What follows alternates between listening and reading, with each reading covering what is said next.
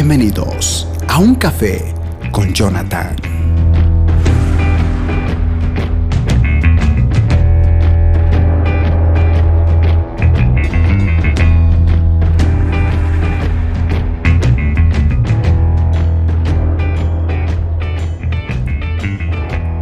Cordial saludo a todos y bienvenidos. Estamos aquí en un nuevo mensaje. Les hablo su hermano y servidor Jasmani, JD. Bien, quiero que me acompañen, como se los dije en el último mensaje. Básicamente a partir de este momento vamos a comenzar eh, una especie de serie, eh, la cual se ha titulado eh, Siete secretos para ser feliz según la Biblia. Es decir, ¿qué dice la palabra de Dios con respecto a la felicidad? Así que quiero que me acompañen y nuevamente para esto vamos a ir con el mismo pasaje con el cual hemos iniciado la anterior semana. Salmos capítulo 5, verso 11. Voy a leer la versión traducción lenguaje actual que dice de la siguiente manera. Pero vivan alegres todos los que en ti confían, que siempre canten de alegría bajo tu protección, que sean felices todos los que te aman. Haciendo una pequeña recapitulación de lo que hablamos en el último café, básicamente los siete secretos, eh, fue una introducción, un panorama general de estos eh, siete mensajes que se vienen a partir de este momento. Así que el primer secreto de comenzando en este caso va a ser reconocer que Dios nos ama. El primer secreto que tenemos que tener para ser felices o vivir en felicidad, según la palabra de Dios, es reconocer de que Dios nos ama a pesar de todo. Quiero empezar recapitulando y haciendo un poco de refresque de memoria de lo que vimos de lo que es la felicidad. La definición de felicidad es que es un estado emocional de una persona feliz, es una sensación de bienestar eh, y realización que experimentamos cuando alcanzamos nuestras metas, deseos y propósitos. Básicamente todo aquello que nos produce felicidad. Y todo aquello generalmente se logra cuando tuviste un objetivo, un propósito, un deseo, y aquello lo conseguiste, lo obtuviste, te produce bienestar, felicidad. También hablamos de que es un momento duradero de satisfacción donde no hay necesidad que apremien ni sufrimientos que atormenten. Es decir, que la felicidad, eh, lo que para ti puede ser felicidad, quizá para mí no lo sea. Para algunos eh, quizá la felicidad es tener un auto, para otros tal vez tienen un auto y no necesariamente eh, por ello viene la felicidad. Pero es un sentimiento, algo que te, que te deja satisfecho.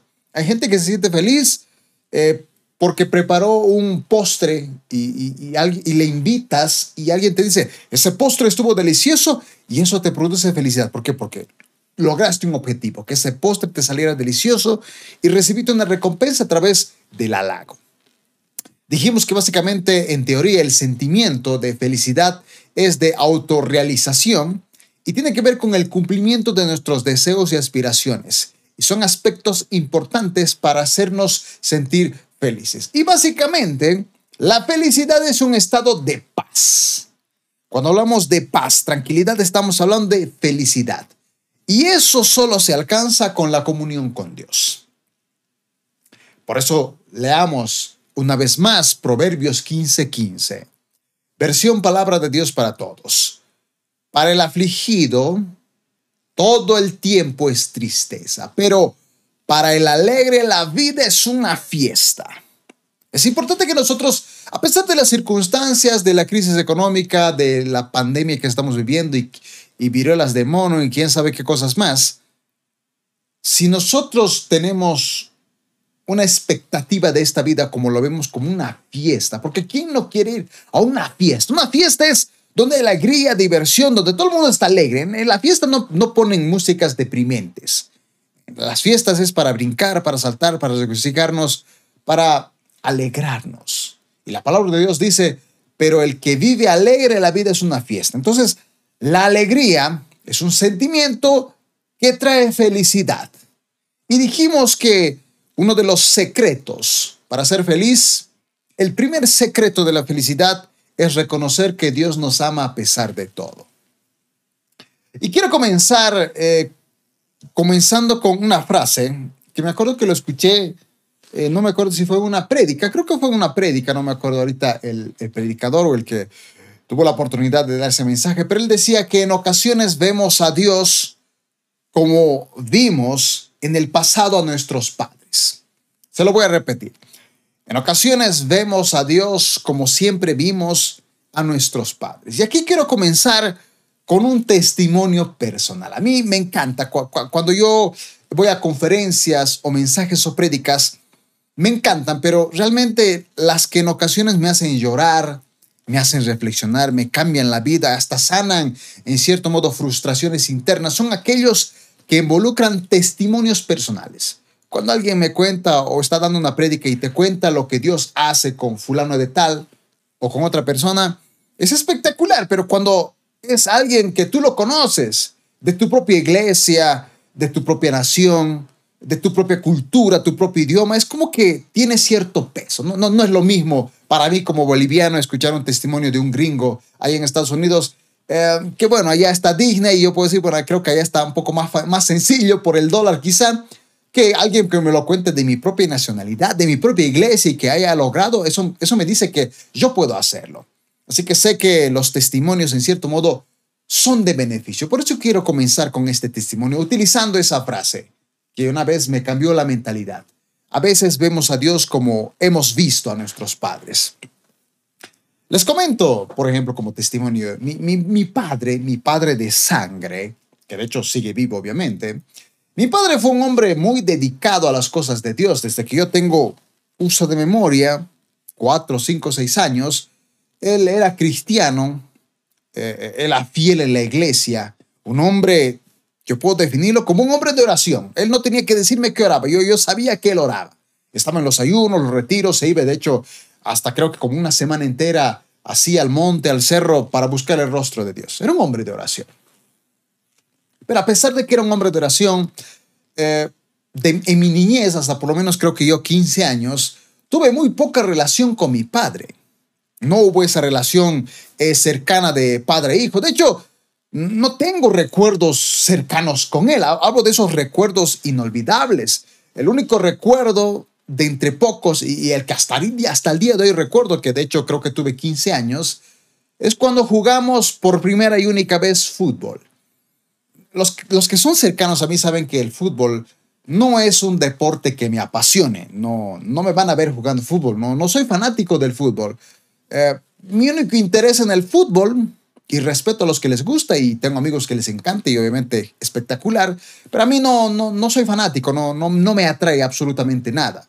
El único momento donde siento una chispa va, seguramente va a suceder este año también, como ha sucedido en años pasados, cuando llega la mundial, ¿verdad? Llega el campeonato mundial. Eh, el único interés que tengo cuando llega el mundial es en las semifinales. Y obviamente la final sí o sí la veo. Solo con amigos la veo, pero ahí el único interés. Los demás cuatro años no me interesa, ni de país, ni de la Champions, ni de europeo, absolutamente cero.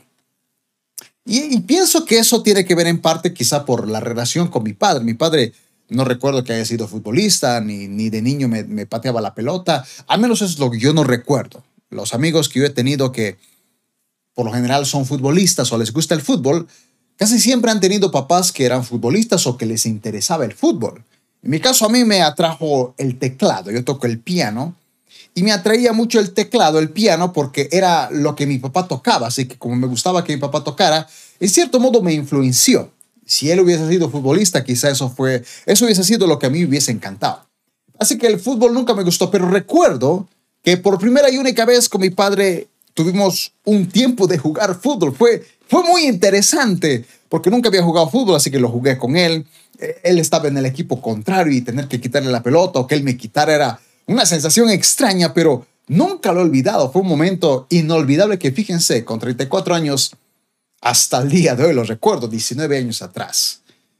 Así que, mmm, la he tenido muy pocas veces de relación con mi padre. Y estoy convencido que en muchas ocasiones así he visto a Dios, sobre todo cuando fui un bebé espiritual recién convertido de la iglesia, miraba a Dios de esa manera. Sí, es mi, es mi Padre, envió a su Hijo a morir por mí, me dio al Espíritu Santo, pero em, no está muy cercano a mí, tiene más tiempo para otros que, que para mí, que soy su hijo. Solía mirar a Dios en esa cierta distancia. Mi madre, mi madre yo puedo decir de mi madre que es una mujer que ha dado todo. Eh, si algo yo puedo heredar de carácter de mi madre es que es una mujer muy trabajadora que nunca se dio por vencido. Yo, de adolescente, tristemente debo decir que fui la oveja negra de la familia. Fue un dolor de cabeza para mi mamá. Le hice renegar, me escapaba de casa, no quería estudiar, le hacía renegar, le hice llorar muchas veces, me rebelé. Fue un dolor de cabeza, pero a pesar de todo eso, ella siguió adelante. Eso es algo bueno que he heredado de mi, de mi madre. Nunca darse por vencido y nunca abandonarme. Sin embargo, por ejemplo, en mi, en mi niñez, eh, sí recuerdo que mi madre siempre estaba en casa, pero aunque yo sé que no es el 100% de lo real, pero al menos en mi inocencia, hasta quizá los 11, 12 años, recuerdo a mi madre como una mujer que decía algo y se tenía que cumplir. Y si te equivocabas, castigo. Por más pequeño que sea, si te equivocabas, castigo. No, no conocí con mi mamá gracia. Ah, seguramente me perdonó, obviamente, seguramente, pero al menos en mi, en mi recuerdo de niño, yo recuerdo que cada vez que me equivocaba y era de mi mamá me va a castigar. Nunca voy a olvidar la vez que con mi hermano eh, eh, había pan, me acuerdo, y seguramente teníamos que cenar, si no me equivoco, y mi mamá llegó y nos llamó a mí, a mi hermano, dijo, ¿dónde está el pan? ¿Por qué se comieron el pan? No debían comerse pan. Les dije claramente que comieran la sopa y no me comieran el pan. Pero yo recuerdo que ese pan yo no lo había comido y estaba convencido que mi hermano menor tampoco lo había comido. Y, y, claro, muchas ocasiones eh, sí había comido el pan o, no había obedecido y yo trataba de mentir por no hacerme castigar, aunque obviamente mi, mi madre me descubría y me castigaba. Pero en esa ocasión, de verdad, de verdad, estaba diciendo yo y mi hermano la verdad no hemos comido el pan, mamá, te prometemos que no lo hemos comido, pero mi mamá no nos creyó y nos castigó. Me bajó el pantalón, eh, la ropa interior y me dio unos azotes a mí a mi hermano. Y yo sentía injusto ese castigo porque dije, esta vez de verdad yo fui inocente. No sé quién se lo comió, pero me castigo de todas maneras.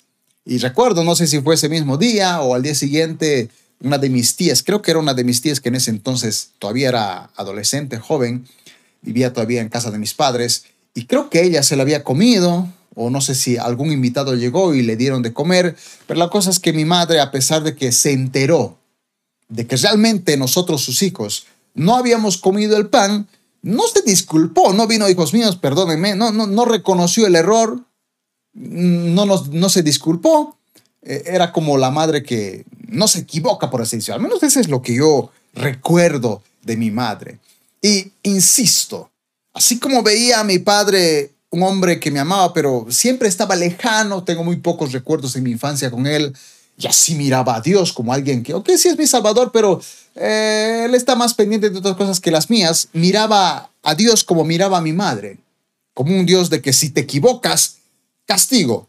No hay gracia. Me, me costó, mis estimados hermanos, durante muchísimos años aceptar no entender, aceptar la gracia y el amor de Dios, que a pesar de mis fallas, Él me iba a amar. Y les comento, ahora que estoy de pastor, he comenzado como pastor oficial, es decir, pastor, yo estoy de pastor de dos ministerios, el ministerio prejuvenil, adolescentes entre 12 a 17 años, y otro que es el ministerio de jóvenes, que son de los 18 años hasta los aproximadamente 25, 26, uno que otro de 30 años. Y yo que he estado ya casi ocho meses, todo este 2022, he notado ciertas características en los adolescentes. Por ejemplo, a veces noto que algunos, ya sea joven o adolescente, vienen con mucha culpabilidad cuando fallan, ya sea en su vida espiritual o en el liderazgo, si, suponiendo que sean líderes. Ya sea porque tal vez me dicen, este, hay un chico, una chica que me gusta, pero no es cristiano, pastor, ¿qué hago? Yo les digo, mira, ¿sabes qué? Eh, no te conviene, además tal vez eres jovencito, todavía no, espera, sé paciente. Y por más que le aconsejo, por más que quizá eh, me lo confiesa, a veces por sus emociones, porque se dejan llevar, eh, termina con esa persona y se sienten culpables y a veces no me, no me están hablando, no se me acercan o simplemente desaparecen de la iglesia. Yo a veces los busco, me contacto con ellos, les pregunto, pero ¿qué fue lo que pasó? Y, y son sinceros, me dicen, mira, me dijiste que no, no estuviera con la persona, pero estuve con la persona obviamente la relación no funcionó, pero me sentí culpable, me sentí avergonzado y dejé de venir a la iglesia. O por eso es que ya no, ya no quiero ser líder. Como que la, la juventud y adolescencia, cuando se equivocan, noto que a mí como pastor quizá me ven como su papá o quizá como otro pastor, que cuando se equivocaban, azote. Estos días veía una publicación que alguien compartió en las redes sociales, que de hecho a través de esa publicación nació a hacer un mensaje que seguramente lo haré en próximos cafés.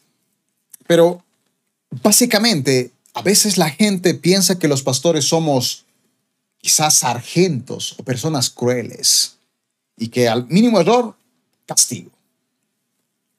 Lo cual no es así. Eh, hubo un muchacho que, por ejemplo, eh, constantemente cuando se equivocaba algo o actuaba mal, qué sé yo, a veces tal vez se tenía que portar bien en una reunión, en un campamento y de repente eh, no se portaba bien o, tal vez se juntaba más con los chicos que son más traviesos que con los buenos o en vez de mostrar seriedad un poco de madurez, se dejaba llevar y de repente a que para mí no era grave, no, no, no, me, no me molestaba necesariamente, porque tampoco lo veo algo necesariamente como para que escandalizarme, a veces al día siguiente o me mandaba un mensaje diciéndome, pastor, por favor disculpas, creo que me porté mal, por favor discúlpeme, no, no se enoje conmigo. Es como que la gente sigue teniendo cierta culpabilidad. Me acuerdo que una vez alguien eh, se comprometió en hacer una determinada cosa, es decir, dijimos, oye, tú te puedes hacer cargo de, de, realizar esto, es lo que necesitamos para este ministerio. Y eh, eh, el muchacho dijo, ok, y ese muchacho buscó a alguien que era experto para hacer aquello que se necesitaba en un ministerio. Y este, el que hizo, le, le falló. Él estaba convencido de que al que le puso como responsable lo iba a cumplir. Y como no le cumplió, eh, vino a mí y me dijo, uy, no, eh, Pastor JD, este, mira, me, he retrasado, no lo cumplí a tiempo, me ha fallado. Mm, la próxima vez, por favor, no, no, no me tome en cuerpo. Realmente reconozco que soy inútil. Eh, no, no, nunca más me, puedo hacer responsable de este tipo de cosas. Es como que la gente, no sé si por cosas del pasado, por cosas de su familia, cuando se equivocan, se sienten tan culpables que hasta quieren abandonar un ministerio porque uno se equivocó. Obviamente, me doy cuenta de que incluso ahorita pongo otro ejemplo. Hay algunas personas que, sobre todo en el liderazgo, a veces en el liderazgo siempre hay uno que es como la oveja negra, ¿verdad? El, el Judas, por así decirlo. Y a veces los pastores decimos, ok, eh, ¿qué hacemos con este muchacho? No, no, somos de directamente expulsarlo. A mí me gusta al menos conocer la opinión del liderazgo de los hermanos o de otros pastores con respecto a alguien que digamos que es una oveja negra. Y a veces cuando les pregunto, ellos dicen, eh, bueno, sí, pero la verdad es que yo también me he equivocado y, se frotan, ¿no? Cada vez que hacen así es por culpabilidad, ¿no? Sí, bueno, eh, no sé, es que yo pienso que sí hay que castigar, pero es que yo tampoco me he portado bien, así que no sé, no me siento con la autoridad moral de decir algo. Honestamente, no, no, no, no sé qué decir. Se sienten culpables, como han fallado en cierto modo, tal vez no han sido tan responsables. No sienten que tienen la autoridad de decir algo con respecto a alguien que quizá es peor que ellos. Y un testimonio que puedo decirles yo en particular y recuerdo que esto fue el año 2020. Estas fechas, tal vez septiembre, octubre, eh, yo había llegado a la iglesia donde estoy congregado actualmente y yo no pertenecía al equipo de líderes de la pastora de jóvenes, que en ese entonces era una pastora. Ella se fue a Potosí y pues me dejó a cargo a mí como pastor también. Pero antes de eso yo estaba en el equipo de apoyo. Era el equipo de apoyo como los que íbamos a ser futuros líderes. Pero yo había cometido un error. Es decir, había hecho algo que no era grave, que no era algo como para ser expulsado o no pertenecer al parte del equipo de líderes de apoyo. Pero yo, por mi culpabilidad, dije, eh, donde la pastora le dije, pastora, yo sé que soy parte del equipo de apoyo, sé que he hecho las cosas bien y me encanta, pero la verdad es que cometí este error y siento de que no, no puedo servir, no, no está bien. Así que eh, creo que debo perder este ministerio. Ella no, no me dijo que lo, yo lo estaba perdiendo. No fue ella la que me dijo, JD, te equivocaste, así que no vas a ser líder. No, yo solito fui y le dije, mira, ¿sabes qué? Cometí este error.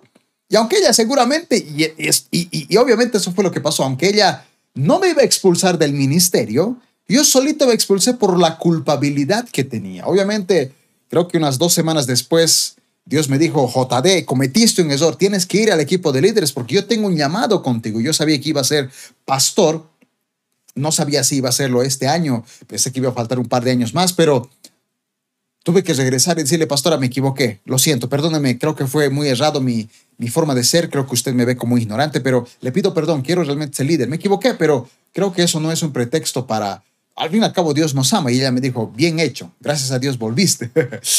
Así que me doy cuenta de que a veces vemos a Dios o a un líder o un pastor, bueno, más que todo vemos a Dios como solíamos ver a nuestros padres. Y es por eso que, como regla número uno, para que nos vaya bien, y más que todo para que seamos felices, porque el primer secreto de la felicidad es aceptar que Dios nos ama a pesar de todo, pero para que eso realmente no lo entendamos, porque es difícil entender el amor de Dios, no lo vamos a entender. Es mejor aceptarlo. Así que para ser felices, regla número uno es entender de que Dios nos ama a pesar de todo. Regla número uno es que Dios no es humano como nuestros padres en amarnos. Dios no es un humano como nuestros padres cuando nos ama. ojo, mis papás me aman. Yo sé que a pesar de que me han castigado, a pesar de que mi mamá quizá de niño eh, no me mostró gracia, era más chicote, ella cambió con el pasar de los años, me mostró amor. Hasta el día de hoy tenemos, a pesar de que yo ya soy independiente, seguimos teniendo la misma relación cercana. A pesar de que mi papá eh, no, no, no, no tengo recuerdos cercanos con él, eh, yo sé que ellos dieron lo mejor que pudieron por mí y me dieron su amor. Pero ellos eh, se equivocaron, fallaron, cometieron errores, algunos graves, otros no tanto. Yo también como hijo cometí errores porque sabía que muchas cosas, que, ¿quién no le ha mentido a, su madre? Yo cuántas veces le he mentido a mi mamá, cuántas veces a mis padres les he robado dinero, les he dicho, sí, sí, necesito dinero para otra cosa y era para otra cosa, y siendo cristiano. Claro que sí, soy consciente de eso. Pero Dios no es un humano como nuestros padres, es lo que tenemos que entender. Dios nos ama y su amor es más grande que el de nuestros padres. Algunos quizás esto les ofenda, pero Dios no es un hombre que pueda fallar. La Biblia dice que Dios no es hombre que se arrepiente, dijo de hombre que se arrepiente, es decir, Él nos ama incluso más que nuestros padres. Lean conmigo Mateo, capítulo 7, verso 9 al 11.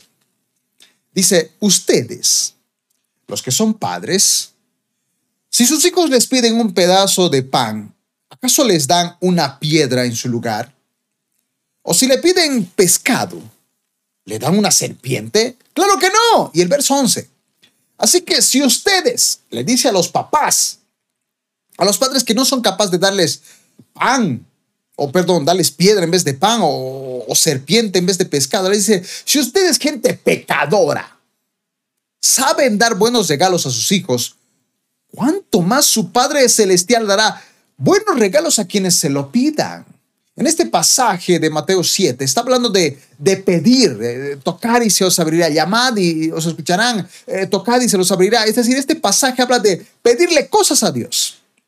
Y créame, yo sé que a veces nosotros nos enfocamos tanto en las cosas materiales que, las necesitamos, por, por, el amor de Dios. Yo tengo aquí cosas materiales. Hasta esta computadora que créanme que, al menos yo recuerdo que me, costó como 3.500 dólares, me, me sirve para hacer este tipo de videos, pero yo estoy convencido de que Dios nos ama tanto que más que darnos y nos da cosas materiales, nos da el alimento, porque yo estoy convencido que el pan de cada día, a pesar de que yo trabaje, ese trabajo lo tengo por bendición de Dios. Aunque no tenga mi casa y vive en alquiler, sé que el que, me ayuda a pagar ese alquiler es Dios por sus bendiciones. Él, más allá de esas bendiciones físicas, naturales, Él está más interesado y, me demuestra su amor en darme algo mucho mayor. Más allá, más allá de lo natural, me da algo mayor, que es lo espiritual. Este pasaje de Mateo 7, 9 al 12, donde dice, gente pecadora, ustedes dan regalos a sus hijos, pero vuestro Padre los da algo, algo mucho mayor. En Lucas especifica y nos demuestra el amor de Dios que es mucho más grande que el que nos da nuestros padres. Por eso digo que no, no miremos a, a Dios como hemos mirado a nuestros padres. No, no pensemos que Dios nos va a tratar como nuestros padres nos han tratado. Porque nuestro Dios no es un ser humano, no falla, no se equivoca, no peca. Y su amor es, mucho mayor que del cualquier padre. Lucas 11, verso 11 al 13 dice, ustedes, los que son padres, si sus hijos les piden un pescado, ¿le dan una serpiente en su lugar? ¿O si les pide un huevo, le dan un escorpión? Claro que no. Y el verso 13. Así que si ustedes, gente pecadora, padres que obviamente aman a sus hijos, saben dar buenos regalos a sus hijos, ¿cuánto más su Padre Celestial dará el Espíritu Santo a quienes se lo pidan?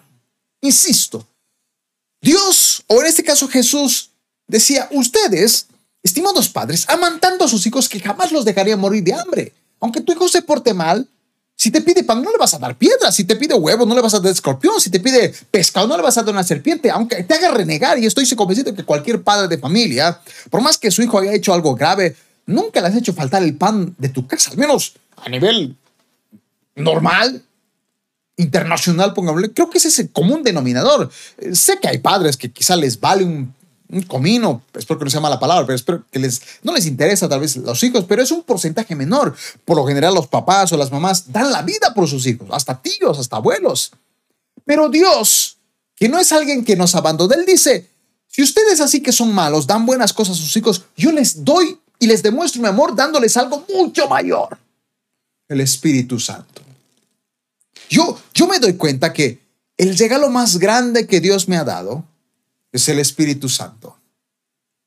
No, no es pan, no, no, no es la ropa de último modelo, no es la mejor cámara, ni la mejor computadora, ni, ni la fama del mundo. Me dio el Espíritu Santo. Dice que somos templo del Espíritu Santo.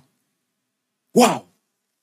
A pesar de mis pasados, de, mis pecados en el pasado, a pesar de los pecados que he cometido hoy, a pesar de los pecados que tristemente voy a cometer el día de mañana, aunque yo no lo quiera, Él ya depositó en mí el Espíritu Santo. Dice que nosotros somos templo del Espíritu Santo.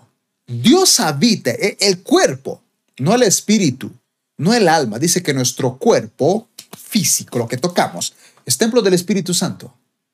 Este, en este cuerpo habita el Espíritu Santo. Dios no, no, no está en un templo.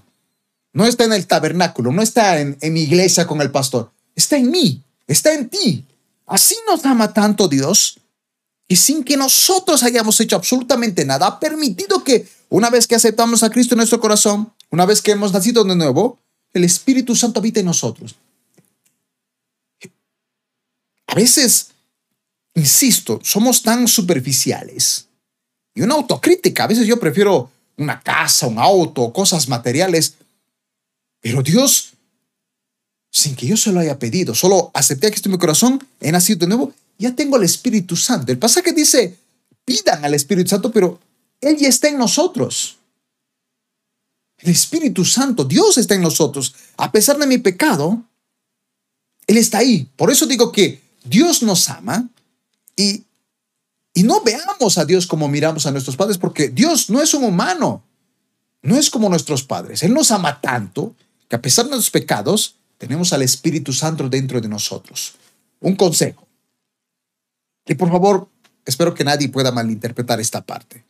Por tu salud mental, amigo, amiga, hermano, hermana que estás viendo este video o escuchando este mensaje, por tu salud mental, y espiritual, reconoce que vas a pecar, aunque no quieras. Por tu salud mental y espiritual, reconoce que vas a pecar, aunque no quieras. Por favor, déjenme terminar. No, no saquen de contexto solo esta frase que dije. Primera Juan, capítulo 1, verso 10. versión Reina Valera. Primera Juan 1.10 dice, si decimos que no hemos pecado, le hacemos a Él mentiroso, es decir, a Dios. Y su palabra no está en nosotros. Voy a leer ese mismo pasaje, Primera Juan 1.10, pero en la versión Palabra de Dios para Todos, donde dice, si decimos que nunca hemos pecado, es como decir que Dios es un mentiroso y eso indica que no hemos aceptado realmente su enseñanza.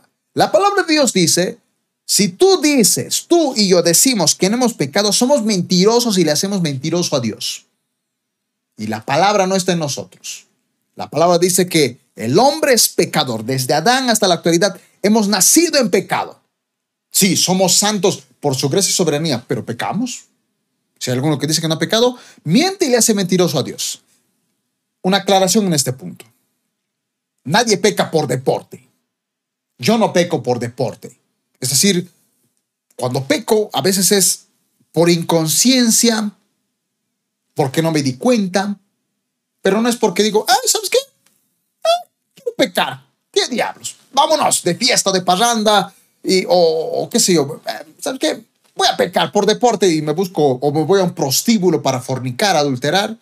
Nadie hace eso, al menos un cristiano racional, hijo de Dios, ¿No quiere pecar? Yo no quiero pecar. Claro que no. Pero soy consciente de que a veces me equivoco. O a veces simplemente no me doy cuenta y peco. Y vengo aquí con un par de preguntas.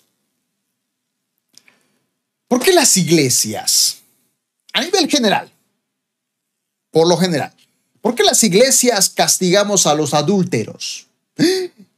Adulteró el pastor o el líder, disciplina, un año fuera del ministerio.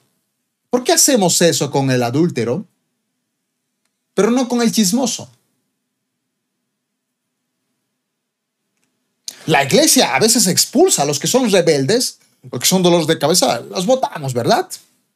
Pero, ¿por qué no hacemos lo mismo con los que están enojados con el prójimo? Porque eso también es pecado.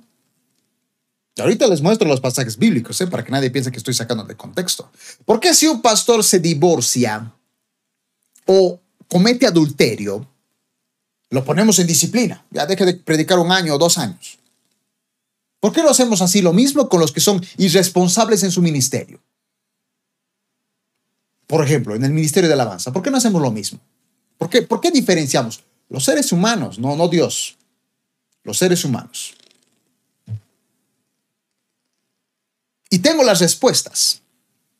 Hacemos este tipo de cosas, y solo mencioné tres, porque el ser humano, por instinto, tristemente, y lo digo yo, es como que tenemos ese caifás, ese anás dentro de nosotros que sigue juzgando, sigue lanzando piedras. Se pone como mediador entre Dios y el hombre. Es como que dentro de nosotros hay un, hay un Barrabás, un Caifás, un Anás, que está esperando que alguien se equivoque y una piedra. Pero yo analizo la Biblia y veo el amor de Dios. Dios, a pesar de las fallas de Israel, a pesar de todos los errores, Dios fue fiel en sus promesas. Israel seguía pecando, pecando, pecando. Se levantaba, pecando, pecando, pecando. Pero Dios, las promesas, Dios nunca se fue. Nunca los abandonó. Es más, envió a su hijo. Facilitó las cosas. Porque los cristianos no, no sacrificamos corderitos ni palomitas, ¿verdad? No, no ofrendamos cereales ni panes. Nos facilitó. O sea, em, yo, si fuera Dios hubiera dicho, tanto me han hecho renegar, ok, ahora sí, este, van, voy a triplicar el, el, peso. Ahora ya no me van a sacrificar un corderito, ahora van a ser seis. Usted es tan grave. No, nos alivianó, nos quitó eso, ese peso que teníamos. No nos circuncidamos. ¿Y saben por qué? Porque Él no es un hombre. Sí, sí, Jesús se hizo hombre, pero entiéndame, Él no es un ser humano con fallas. Dios es perfecto, santo, justo, que a pesar de mis fallas, que a pesar de tus fallas y que nos vamos a equivocar, y nos hemos equivocado. La Biblia dice, si hay alguno que dice que no ha pecado, miente y le hace mentiroso a Dios. Hemos pecado. Lo que pasa es que nosotros ponemos títulos, ¿verdad? Ah, no, yo no he fornicado, no soy pecador, pero estoy enojado. Y el enojo es pecado. Y tenemos gente hipócrita en nuestras iglesias. Sí, a lo mejor no adulteran, no fornican, pero se han enojado con el hermano. Hipócritamente levantan las manos, no le hablan al hermano y así toman santa cena.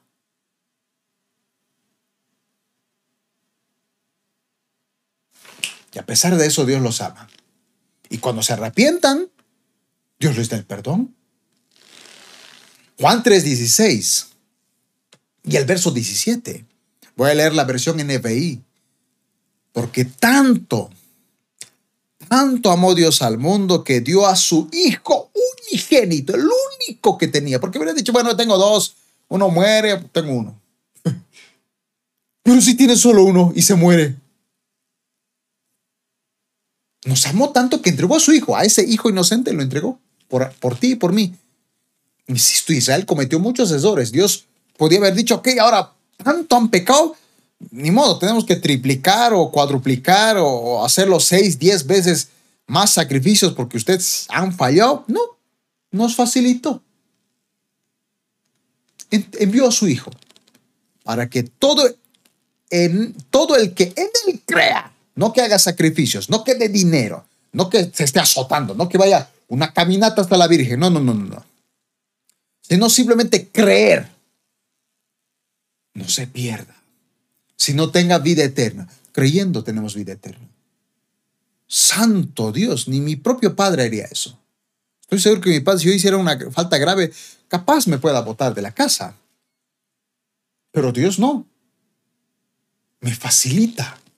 Me dice, no, ya no tienes que hacer sacrificio ni nada. No, no. Cree, ya tienes vida eterna. Y el verso 17, Dios no envió a su Hijo al mundo para condenarlo, sino para salvarlo. Nosotros como fariseos, como saduceos, como caifás, condenamos, pero Dios no. Ese es su amor.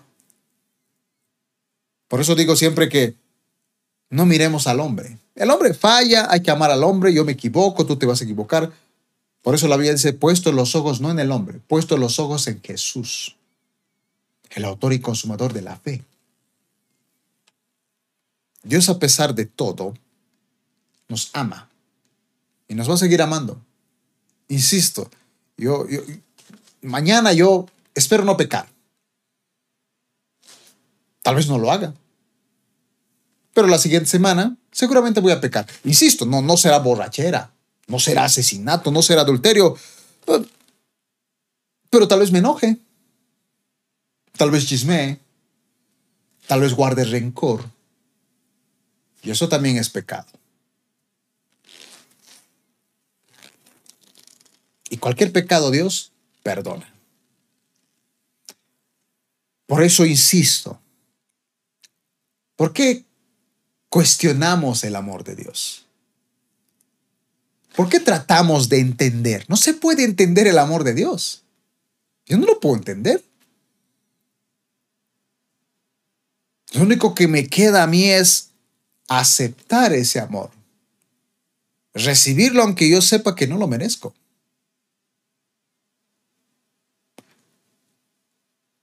No veamos a Dios como hemos visto a nuestros padres. Yo no sé qué la clase de papá o mamá que hayas tenido o la persona que te haya cuidado.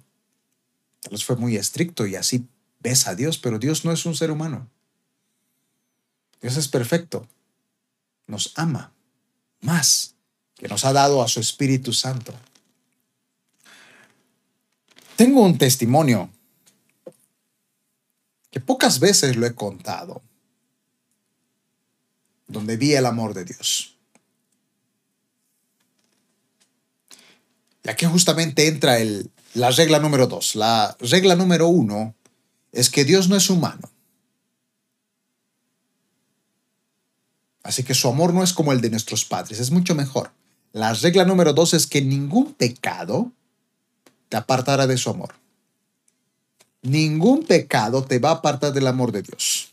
No pecamos por deporte, pero nos equivocamos.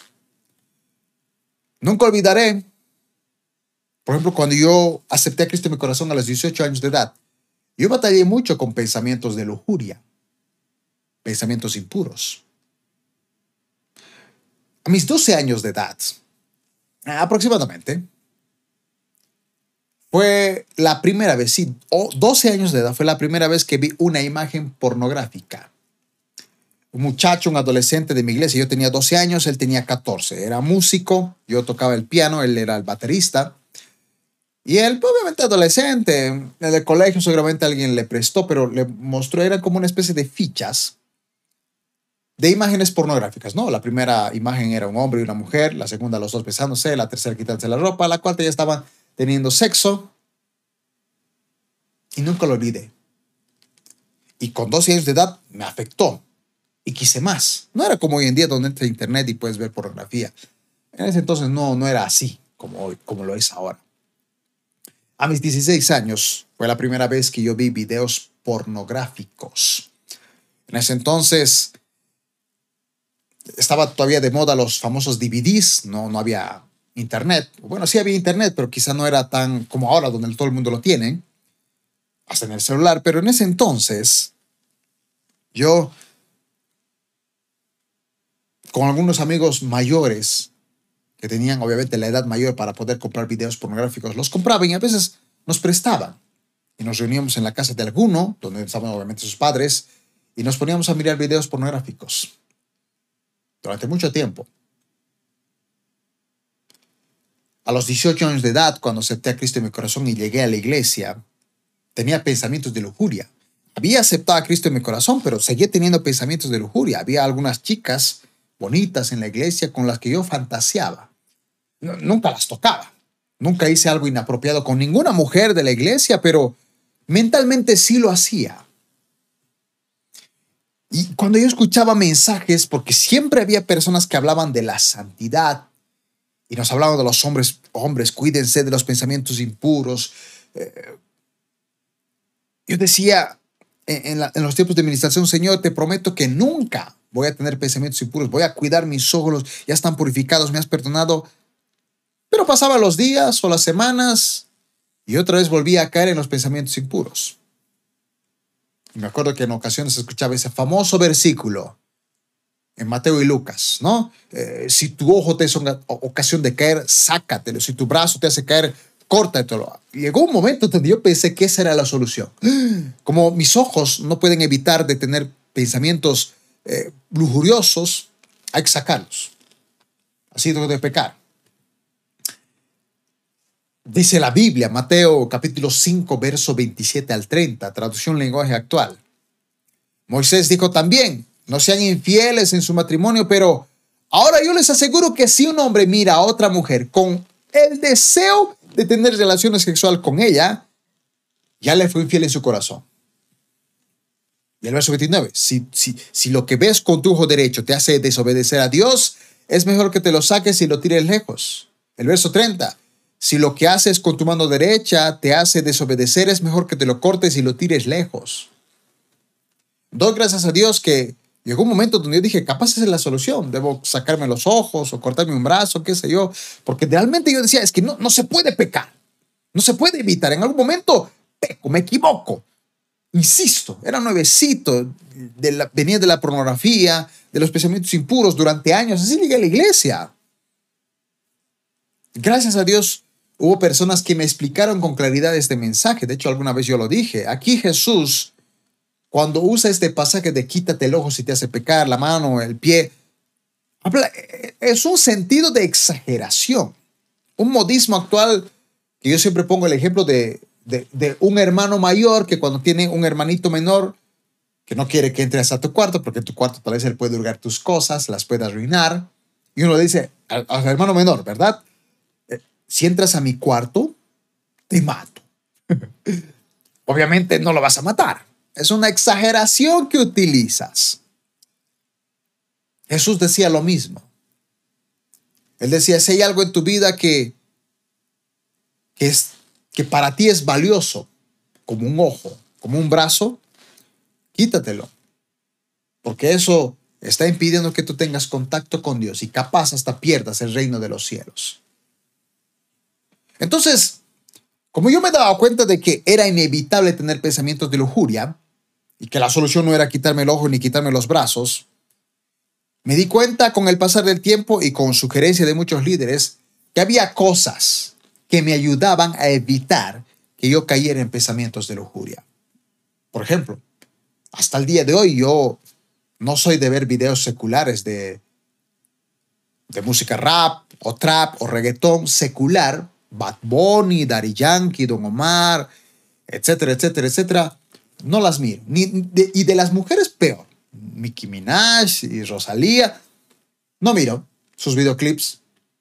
No es algo como que, a ver, ¿cómo está el mundo? Voy a. No, no, no. Me sorprende que jóvenes, varones, chicos y chicas, bueno, en este caso chicos, que digan, no, yo miro Rosalía y no, no pasa nada. Me sorprende porque yo, como tenía pensamientos de lujuria, dije, ok, la solución aquí es no ver videoclips musicales. Porque sé que contienen escenas eróticas. No, no, no es sexo explícito, no es pornografía, pero incita. Mujeres con un cuerpo espectacular. Yo dije, eso no, lo, no lo tengo que ver, porque si no lo veo, porque si lo veo, pensamientos lujuriosos. Si no lo veo, no pasa nada. Dejé de ver series, incluso películas que decían para mayores de 18 años de edad, que ya contienen escenas sensuales.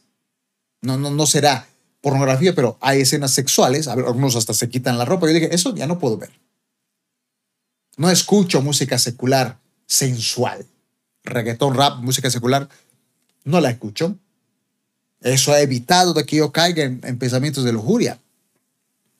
Y no seguir a chicas sensuales en redes sociales, ni en TikTok, ni en Instagram, ni en Facebook. No, gracias a Dios, la mayoría de las amigas que tengo no veo necesariamente que estén publicando fotos sensuales. Realmente eso lo hacen otro tipo de chicas. Aclaración en este punto, ¿eh? Porque uno puede estar pensando, entonces, JD, ¿tú crees que la solución es que las chicas anden con falda larga hasta el piso, que no se maquillen, para que no provoquen sensualidad a los varones? No, no estoy de acuerdo con eso. De hecho, en mi iglesia las mujeres usan pantalón y yo no tengo ningún problema. Porque un, alguien que tiene pensamientos lujuriosos no necesita ver mujeres con pantalones ajustados o mostrando el ombligo. La mujer puede estar toda cubierta. Igual el tipo puede imaginarla desnuda. Porque el problema no es lo que ve, es lo que está acá. La clave no es la vestimenta. La clave es lo que hay en tu mente. Y aquí hay que recordar algo, en mi caso particular. Lo que lleno mi mente y mi corazón es el reflejo de cómo soy ante Dios. Lo que lleno mi mente, o lo que lleno, o las cosas que lleno en mi mente y mi corazón es el reflejo perfecto de cómo estoy ante los ojos de Dios. O sea que si yo lleno mi mente, por consiguiente mi corazón, de música secular, de videos seculares, donde proveemos la sensualidad, películas, series, música, que habla de contenido sexual. Eso meto aquí, obviamente voy a tener pensamientos lujuriosos. Para mí esa fue la solución. A mí no, no me interesa el nuevo disco que saque Rosalía. Por eso insisto, no, no, no, no, no me considero legalista y espero nunca que la gente me considere así, pero yo no, no entiendo por qué hay chicas que, cristianas que siguen haciendo bailes sensuales en TikTok. No lo entiendo. Ellas creen que no pasa nada. Yo no las sigo, no las veo ya. Y, ese contenido en TikTok o en cualquier red social lo bloqueo. No me interesa. Porque sé que de lo que lleno esta mente, este corazón, es el reflejo de cómo estoy ante los ojos de Dios. Si yo no quiero caer en lujuria, tengo cosas en las cuales no puedo hacer. Lucas capítulo 6, verso 43 dice al 45, un buen árbol no puede producir frutos malos. Y un árbol malo no puede producir frutos buenos.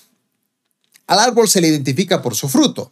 Los higos no se recogen de los espinos y las uvas no se recogen de las zarzas. Y el verso 45. Una persona buena produce cosas buenas del tesoro de su buen corazón.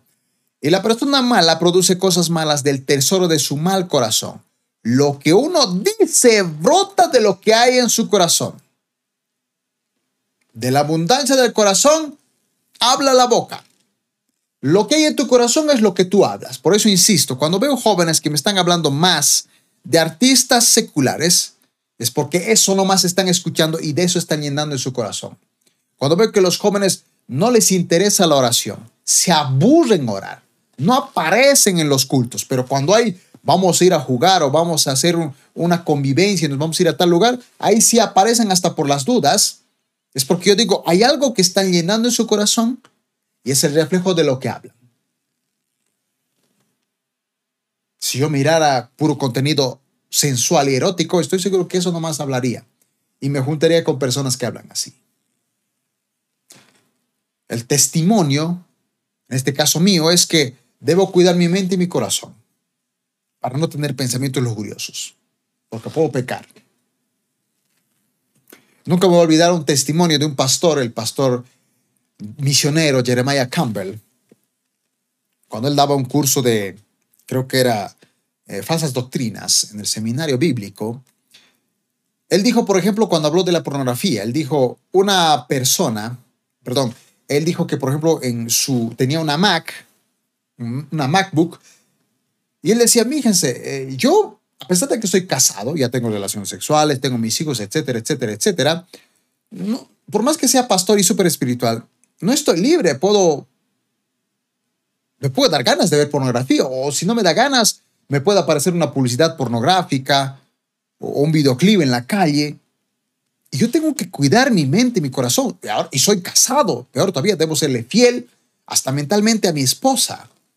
Y él me dijo, dijo a toda la clase, yo tengo un filtro, una aplicación que es como un filtro, que cuando aparece una publicidad, eh, de sensualidad, donde hay mujeres desnudas o algo por el estilo, la bloquea.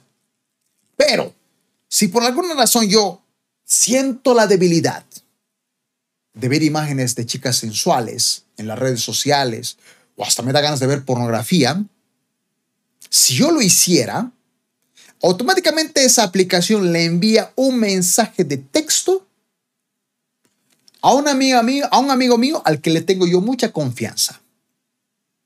Y cuando él recibe ese mensaje de texto, me tiene que llamar y decirme, estimado Jeremiah, me llegó un mensaje de texto.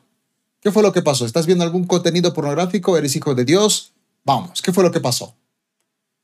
Y él decía, aunque nunca le pasó, pero era como que él decía, bueno, ese filtro me ayuda, porque al menos si llegara a tener ese deseo, recuerdo de que mi amigo va a ver, así que no puedo hacerlo porque va a pensar mi amigo, así que mejor ni lo hago. Es decir, él, a pesar de que era casado y todo lo demás, se cuidaba. Y yo dije, no, pues yo tampoco soy un santo, ¿verdad? Así que también debo de cuidarme. Por eso insisto. La segunda regla es que ningún pecado nos aparta del amor de Dios. Pero recordemos, que aun cuando nos cuidemos, vamos a pecar. No, será fornicación, pero puede ser una mentira. Claro, al fornicario, castigo horrible, ¿verdad? Pero el mentiroso igual es un inmundo pecador. Eh, tal vez no adulteras, pero eres chismoso. Igual eres un inmundo pecador y te mereces el infierno. Tal, tal vez no has, no has matado a nadie, no eres un asesino, pero estás enojado con alguien en la iglesia e hipócritamente levantas las manos, igual, igual eres un inmundo pecador. Lean conmigo Mateo 5, 21 al 22. Jesús dice, han oído que, nuestros, que a nuestros antepasados se les dijo, no asesines. Si cometes asesinato, quedarás sujeto a juicio. Pero yo digo, aun si te enojas con alguien, quedarás sujeto a juicio. Para Jesús, si tú asesinabas a una persona era pecado, pero si, si tú te enojabas, igual, es el mismo pecado para Jesús. El asesino, el que se enoja, es lo mismo. ¿Cuánta gente tenemos en nuestra iglesia que no le saluda al hermano o a la hermana? O está enojado con el pastor. e hipócritamente en su ministerio, líder. O, o hipócritamente en los cultos levanta las manos, levanto mis manos y enojado con el pastor, o enojado con el líder, o enojado con alguien de la iglesia, o enojado con su esposa o con su hermano. Asesinato ante los ojos de Dios. Igualito te mereces el infierno. Por eso digo que cuando digo que por tu salud mental y espiritual reconozcas que te vas a equivocar. No estoy diciendo que pequemos por deporte, pero hay pecados que tal vez nosotros no consideramos pecado, pero pecamos. Chisme es pecado. Hay gente en la iglesia chismosa, pero es pecado el chisme. El enojo es pecado, lo acabamos de leer ahorita mismo. Y fíjese lo que dice el pasaje, verso 22. Si llamas a alguien idiota, corres el peligro de que te lleven al tribunal. Si maldices a alguien, corres el peligro de caer en los fuegos del infierno. ¿Quién no se ha enojado con alguien y ha tardado meses en solucionarlo? ¿Quién? ¿O nunca te has enojado? ¿Quién no ha llamado idiota a su hermano? ¿De sangre o espiritual? ¿Quién? Este idiota. Y lo dijiste de verdad y con rabia. Y, hipócritamente dijiste, eh, sí, sí, yo sé que es pecado, pero Dios me entiende. ¿Quién no maldijo a su hermano? ¿O habló mal? y como si nada sigue en algún ministerio de la iglesia. ¿Quién? Insisto, no, no será fornicación de adulterio, pero es enojo. Es hablar mal. Y eso igual es pecado ante los ojos de Dios. Primera Juan 1.10. Si decimos que no hemos pecado, le hacemos a Dios mentiroso y su palabra no está en nosotros. Por tu salud mental reconoce de que te vas a equivocar pero ningún pecado evitará que Dios te ame. Y aquí viene la regla número tres. Acepta el amor de Dios y no lo cuestiones. Acepta el amor de Dios y no lo cuestiones. Romanos 8, verso 38 al 39 dice, y estoy convencido de que nada podrá jamás separarnos del amor de Dios ni la muerte, ni la vida, ni los ángeles, ni los demonios. Ni nuestros temores de hoy, ni nuestras preocupaciones de mañana. Ni siquiera los poderes del infierno pueden separarnos del amor de Dios. Ningún poder en las alturas ni en las profundidades. De hecho, nada en toda la creación podrá jamás separarnos del amor de Dios, que está revelado en Cristo Jesús nuestro Señor. No cuestionemos el amor de Dios, Él simplemente nos ama. No pongamos lógica, nunca vamos a entender el amor de Dios, hay que aceptarlo. Acepta ese amor y sé feliz. Regla número cuatro. Somos templo del Espíritu Santo. Y Él nunca nos va a dejar. Lucas capítulo 11, verso 11 al 13 dice, ustedes los que son padres, si sus hijos les piden pescados, les dan una serpiente en su lugar. Y si les piden huevo, les dan a escorpión. Claro que no. Así que si ustedes, gente pecadora, saben dar buenos regalos a sus hijos, ¿cuánto más su Padre Celestial dará el Espíritu Santo a quienes lo pidan? Por más pecados que cometamos, el Espíritu Santo sigue aquí. Dice la Biblia, no contristáis al Espíritu Santo. ¿Cuántas veces no hemos contristado al Espíritu Santo? por cómo hemos hablado, por cómo hemos actuado, por las veces que hemos fallado. Y a pesar de que Él esté contristo, nunca nos abandonó. Seguimos siendo templo del Espíritu Santo. Perdóname, Espíritu Santo, me he equivocado. Él, él está dolido, le duele, pero no nos abandona. Esa es una muestra del amor de Dios. En este vil pecador habita el Espíritu Santo. Y una aclaración aquí, porque alguien puede decir, pero JD, ¿qué onda con el pecado imperdonable? Mateo 12:32 dice, el que habla en contra del Hijo del Hombre, es decir, Jesús puede ser perdonado, pero el que hable contra el Espíritu Santo jamás será perdonado, ya sea en este mundo o en el que vendrá.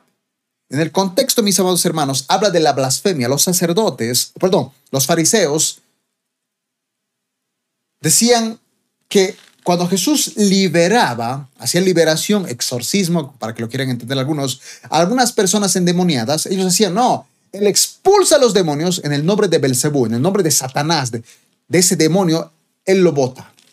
Estaban acreditando la liberación del Espíritu Santo en Jesús a Satanás, al diablo. Esa es una blasfemia contra el Espíritu Santo. Ese es el pecado imperdonable. Cuando nosotros le damos crédito a una obra del Espíritu Santo y en vez de darle crédito al Espíritu Santo le damos crédito a Satanás, es un pecado imperdonable. Pero ningún cristiano consciente hace eso. Por eso es que no cuenta.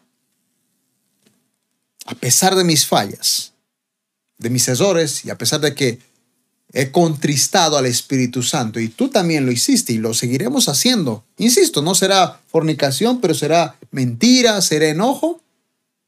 Él nunca nos va a abandonar. Ese es su amor. Alguna vez escuché decir que el amor dura tres años, científicamente comprobado, dura tres años. Hicieron un estudio y dijeron, el amor dura tres años, no dura más. A veces menos, pero no es más de tres años. Es decir, que en el momento que tú estás con alguien y se aman, tres años y se acabó el amor. Pero cuando hicieron esta investigación, muchas personas empezaron a preguntar y dijeron, pero si eso es verdad, ¿qué onda con los abuelos que más de tres años, 30, 40 años han vivido juntos y se aman? Estimados científicos, ¿cuál es su respuesta ante esto? La respuesta era que decía que la clave, si bien el amor dura tres años, la clave está en el enamoramiento. Si constantemente te estás enamorando, es como que vas acumulando tres años. Es decir, si hoy, hoy día estoy con mi pareja, listo, tres años para que el, amor se acabe. Pero si yo el siguiente mes la invito a una cena, o, o ella me invita a una cena, es como que a esos tres años le hemos acumulado un mes más, o en este caso otros tres años. Nos hemos enamorado. Justamente por eso es que en los retiros de matrimonios hacen eso. Apartan un lugar, hacen una cena, una bonita cena y hasta permiten que tenga una noche de pasión a solas. para que se vuelvan a enamorar. De esa manera el amor nunca se acaba. Cuando yo escuché este estudio me di cuenta de que Dios, el Padre, Hijo y Espíritu Santo, es así con nosotros. Él así nos enamora. Porque por más que yo peque, créame, por más que yo cometa el peor de los pecados, estoy convencido de que la iglesia no me puede perdonar. O hasta me puede quitar mi título de pastor. El llamado irrevocable de Dios me lo pueden, me lo pueden quitar. Me pueden votar de la iglesia. Pero por más horrendo pecado que yo cometa, Dios nunca me va a dejar. Su palabra lo dice. Lean otra vez Romanos 8, 34 al 35. Entonces, ¿quién nos condenará? Nadie. Porque Cristo, Jesús murió por nosotros y resucitó por nosotros. Y está sentado en el lugar de honor a la derecha de Dios e intercede por nosotros. ¿Acaso hay algo que pueda separarnos del amor de Cristo? ¿Será que Él ya no nos ama si tenemos problemas o aflicciones, o si somos perseguidos o pasamos hambre o estamos en la miseria o en peligro bajo amenaza de muerte? Y los versos 38 al 39. Estoy convencido de que nada podrá jamás separarnos del amor de Dios. Nada te separará. Ni tu pecado, ni tu aflicción, ni tus errores. Nada te apartará del amor de Dios. La iglesia te puede votar. Tu familia te puede rechazar. La sociedad y el mundo te puede, no puede perdonarte el, el pecado que tú cometas, pero Dios sí. Ni la muerte, dice el versículo, ni la vida, ni los ángeles podrán separarnos del amor de Dios, ni los demonios. Estoy en demonio, demonios me persiguen. Ni eso te puede separar del amor de Dios. Ni los temores de hoy, ni las preocupaciones del mañana. Ni siquiera los poderes del infierno pueden separarnos del amor de Dios. Ni siquiera el diablo nos puede separar. Sí, el diablo te puede hacer pecar, pero no te apartes del amor de Dios. Su gracia está. Verso 39, de ningún poder en las alturas, ni en las profundidades. De hecho, nada en toda la creación podrá jamás separarnos del amor de Dios que está revelado en Cristo Jesús, nuestro Señor. Conclusión. Mi vida como pastor, ocho meses, aproximadamente ocho meses, al menos hasta hoy, 26 de agosto del 2022, que estoy grabando este mensaje. ¿Sigo pecando? Hmm. A pesar de que soy pastor, sigo pecando. Insisto, no, no es fornicación, no es borrachera, no es asesinato. Pero a veces me enojo. Claro que sí, me enojo. Con los líderes, con los hermanos o con otro pastor. Por, por indiferencia, que es me enojo. Igual estoy en pecado. Me arrepiento, obviamente. A veces no necesito demostrarlo, pero mentalmente lo siento y me enojo. ante los ojos de Dios, pecado. Así que me he dado cuenta que por mi salud mental sé que voy a pecar, pero me voy a esforzar por vivir en santidad. Me doy cuenta que he pecado en mi falta de inmadurez. Soy pastor novato. Pero a pesar de mis fallas, Dios sabe que oro. Muchas veces no, no quiero orar. Hay, temporadas donde, créeme, y yo soy años cristiano y lo sé, hay temporadas donde me encanta orar. Entonces estoy orando, apasionado y puedo estar cinco o seis horas y no quiero ir a trabajar. a veces ni quiero ir a la iglesia porque estoy deleitándome la presencia de Dios. Pero hay tiempos donde no quiero orar. Y como responsabilidad de pastor sé que tengo que hacerlo. Y si no lo hago, estoy fallando a mi ministerio, le fallo a Dios y fallo al liderazgo y fallo a los ministerios que Dios me ha puesto. Pero hay tiempos donde no he querido orar y no he orado. obviamente me he pedido perdón y he continuado, me he equivocado. Insisto, no peco por deporte. Dios sabe que me esfuerzo para no pecar. Pero sé que si llegara a pecar y pueda hacer un pecado horrible, la iglesia me puede votar, los hermanos me pueden rechazar, hasta mi familia me puede expulsar, pero Dios me recibirá con los brazos abiertos porque Él me ama. Primera Juan 4:10 dice, en esto consiste el amor, no en que nosotros hayamos amado a Dios, sino que Él nos amó a nosotros y envió a su Hijo en propiciación por nuestros pecados. Nosotros no hicimos nada para que Él nos amara, Él simplemente nos amó. Juan 15, 13 al 14. Nadie tiene mayor amor que este, que uno ponga su vida por sus amigos. Vosotros sois mis amigos, si hacéis lo que yo os mando. Jesús murió. Él era inocente y murió. Me amó. Y a ti también. Romanos 5.8. Mas Dios muestra su amor para con nosotros en que siendo un pecadores, Cristo murió por nosotros. Seguimos pecando, pero ya murió. Nos demostró su amor. Primera Juan 3.1, miren con cuánto amor nos ama nuestro Padre que nos llama sus hijos. Y eso es lo que somos. Nos llama Dios sus hijos, a pesar de nuestros pecados. Es Romanos 5.5. Y esta es la esperanza. Y esta esperanza no nos defrauda, porque Dios ha derramado su amor en nuestro corazón por el Espíritu Santo que nos ha dado. Insisto, yo soy un vil pecador, tú también lo eres. Contristamos al Espíritu Santo, pero Él sigue aquí, no nos ha abandonado. Tengo una pregunta para ti. ¿Quieres ser feliz? Tengo la respuesta. Tienes que recordar y aceptar. Nada de lo que hagas te apartará del amor de Dios.